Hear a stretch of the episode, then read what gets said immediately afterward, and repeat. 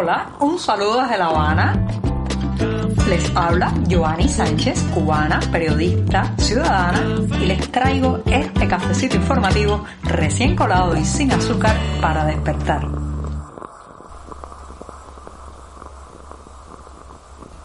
Los lunes son a veces difíciles para salir de la cama, reiniciar la semana laboral, pero hoy es un lunes especial porque estamos viviendo el 14 de febrero de 2022, ya saben, el día del amor y la amistad, el día de San Valentín, así que todo gira hoy alrededor de esos sentimientos tan hermosos. Además, la mañana ha amanecido nublada y bastante fresca aquí en la capital cubana, donde hemos tenido que sacar otra vez los abrigos para enfrentar las temperaturas que han bajado un poco. Hoy además comenzaré hablando de ciencias informáticas, universidad y caída en picada de recursos para lo que podemos llamar los militantes y soldados oficiales en las redes. Pero antes de decirles el resto de los titulares, voy a pasar a servirme el cafecito informativo, el primero de esta semana.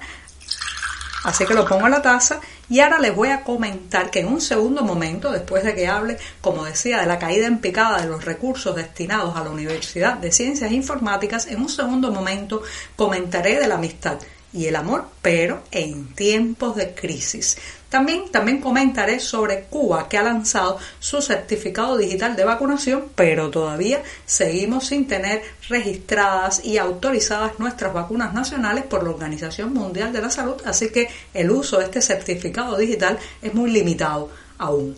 Y por último, eh, pues un adiós, un adiós a una pintora cubana que se ha ido con 106 años, y ha muerto Carmen Herrera, una centenaria y una talentosísima artista cubana. Ya les daré los detalles al respecto. Ahora sí, presentados los titulares, servido el café el lunes. La semana y el día de San Valentín ya pueden comenzar.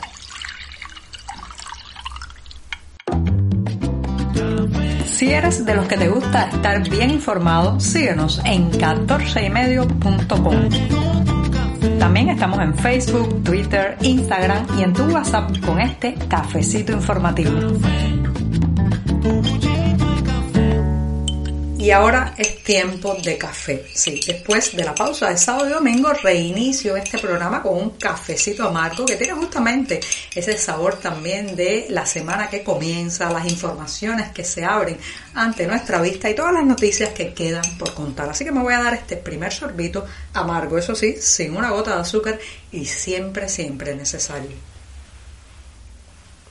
Después de este, el primer buchito del lunes y de la semana, paso a una cuestión que está relacionada con los recursos, la ideología y la batalla de ideas. Sí, señoras y señores, así como lo escuchan, a inicios de este siglo parecía que los recursos fluían de manera, digamos que abundante desde Venezuela hacia la isla de Cuba. Eran los momentos también en que chupábamos a manos llenas los recursos petroleros venezolanos de la mano de la complicidad de Hugo Chávez en su relación directa con Fidel Castro. Así que en la isla se desarrollaron una serie de proyectos que estaban financiados, sostenidos y aupados justamente por el petróleo venezolano. Ya saben en qué terminó todo eso que prácticamente arruinamos desde esta isla a una nación con eh, enormes recursos, pues ha terminado viviendo parte de su población o buena parte de su población en la miseria, en la inflación y en las limitaciones para acceder a productos básicos. Pero vamos a ir en la máquina del tiempo a esos años, especialmente al año 2002, septiembre de 2002, cuando eh, parecía que estábamos bajo una burbuja artificial de recursos y allí se fundó la Universidad de Ciencias Informáticas, un proyecto impulsado por Fidel Castro que está de capa caída, así como me escuchan, de capa caída, como muchos de los proyectos que el voluntarismo, la testarudez y la desproporción muchas veces entre lo que se podía hacer y lo que el país podía permitirse con sus recursos, eh, marcaban los proyectos y las obras que impulsaba Fidel Castro. Pues a Fidel Castro se le ocurrió desarrollar una universidad de ciencias informáticas, conocida también por sus siglas UCI, de niveles o estándares internacionales con miles de estudiantes, Y esta inauguración de la Universidad de Ciencias Informáticas, aunque fue mostrada a la opinión pública nacional e internacional como una oportunidad para el desarrollo tecnológico del país, en realidad escondía la creación de una verdadera granja de bots y las conocidas como en Cuba como clarias, o sea, militantes, eh, soldados informáticos que se dedican a denigrar opositores, crear matrices de opinión favorables al régimen de La Habana, atacar a todo aquel que emite una crítica, pues el lugar, el epicentro de esos bots, de esos soldados, de esas clarias oficialistas es justamente la UCI. Era eh, un lugar para incubar este tipo de, reitero, noticias favorables a la Plaza de la Revolución y opacar, intentar emular a todo aquel que tuviera una opinión diferente. Pues resulta que ese proyecto que recibió ingentes recursos, se construyeron edificaciones, las personas que estudiaban en la Universidad de Ciencias Informáticas tenían privilegios que ningún estudiante universitario osaba soñar en ese momento en Cuba como mejores alimentos, mejor infraestructura, albergues donde podían pernoctar con ciertas condiciones bastante favorables para quedarse en la universidad. Bueno, pues eh, ese lugar, señoras y señores, reitero, está en picada. Está en picada ¿por qué? Bueno, en primer lugar, eh, la pérdida, evidentemente, de recursos ha deteriorado la infraestructura del sitio. Por otro lado, durante la pandemia y la cancelación de las clases, los estudiantes se retiraron a sus casas y la Universidad de Ciencias Informáticas pasó a ser un centro de confinamiento por COVID-19. Personas que eran sospechosas o ya estaban confirmados que padecían la enfermedad, bueno, pues fueron recluidos allí y en ese tiempo se generó un proceso de vandalismo profundo, vandalismo, como lo escuchan. Varios testimonios recogidos eh, por eh, reporteros del diario 14 y medio apuntan a que durante ese tiempo fueron saqueados en los albergues desde aparatos de aire acondicionado hasta, eh, por ejemplo, todo lo que son herramientas o partes de los baños. Y además de eso, bueno, pues zonas eh, comunes fueron prácticamente vandalizadas en un sálvese quien pueda, en un robo permanente que ahora cuando los estudiantes de la UCI han regresado se han encontrado que la situación es prácticamente inhabitable. En muchos casos, además, la calidad de la comida también se ha despeñado, se ha despeñado. ¿Por qué pasa esto? Bueno, esto pasa, señoras y señores, porque, entre otras cosas, ese proyecto era un proyecto que solo podía sostenerse desde el subsidio absoluto y la atención directa de la cúpula del poder. Una vez que Fidel Castro murió, una vez que el país entró en crisis, el deterioro también alcanzó estas burbujas, como decía hace un rato, de prosperidad, estas burbujas de recursos, estas burbujas muy, muy atendidas directamente por el aparato ideológico del Partido Comunista. ¿Significa eso? Que se ha notado una disminución en los bots oficiales, los soldados informáticos en foros, redes y, por ejemplo, en Twitter o en Facebook. No, todavía siguen, pero si usted se fija bien, hay un deterioro también del discurso, eh, la capacidad y eh, el convencimiento que pueden transmitir estos eh, militantes de las redes, digámosle así. Pero todo esto parte también de por qué esas personas, señoras y señores, hacían ese trabajo a la espera de prebendas privilegios y recursos. No les latía el corazón cuando atacaban a un opositor. No lo hacían por la pasión de defender la ideología en la que supuestamente creen. Lo hacían para mantener un cargo, una cantidad de horas de conexión a internet gratuitas, un albergue medianamente cómodo en una universidad. Incluso algunos de ellos pues eran comprados con el traslado desde provincias lejanas a permanecer en la capital cubana. Se les daba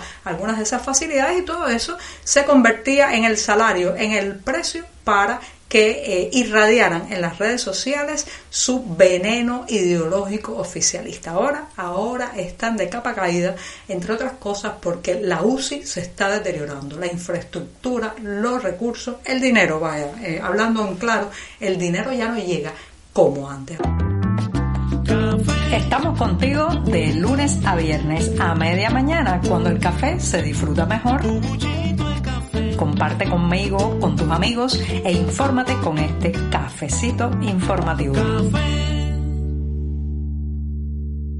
Como les decía al inicio del programa, hoy 14 de febrero es el Día del Amor y de la Amistad, también conocido como el Día de San Valentín, y en Cuba hay una larga tradición de celebración. Normalmente las parejas se regalan flores, los amigos se llaman, también todo aquel que puede pues intenta salir a comer a algún lugar, hacer algún tipo de regalo, pero lo cierto es que también es un momento, señoras y señores, para evaluar la amistad y el amor en estos tiempos de crisis. Ya sé, ya sé que me dirán que justo en las situaciones más difíciles es cuando se prueba el verdadero y el más sincero de los amores y también la amistad que es honesta, la amistad que no está buscando beneficios materiales. Pero lo cierto es que también el amor y la amistad necesitan una infraestructura material para realizarse. Sí, sí, pensemos en las miles y miles de parejas que a lo largo de este país hoy no tienen ni siquiera un techo donde estar eh, y bueno pasar esta festividad.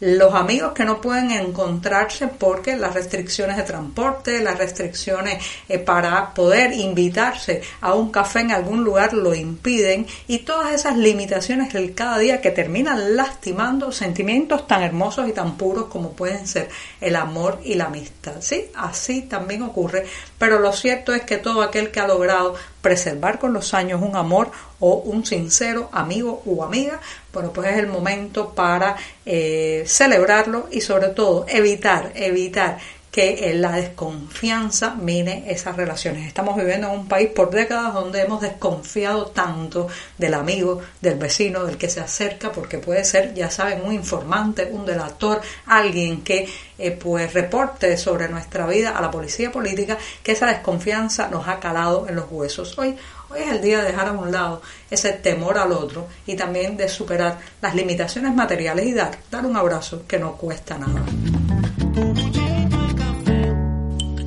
Desde este lunes y a través de un sitio web, los cubanos pueden solicitar y tener eh, su certificado digital de vacunación. Se trata de una herramienta que mostrará la pauta completa o la parte de la pauta completa que ha recibido cada persona de las vacunas nacionales, pero que por el momento solo tendrá un funcionamiento o una validez dentro del territorio nacional. Recuerden que las vacunas cubanas todavía no están certificadas o autorizadas por la Organización Mundial de la Salud y eso limita muchísimo la capacidad de los cubanos de viajar hacia otras regiones del planeta que exigen eh, ciertas pautas de vacunas con las ya reconocidas por ese organismo internacional. Así que de manera eh, el certificado digital ya está disponible, pero todavía, todavía no sirve para traspasar ciertas fronteras de otros países.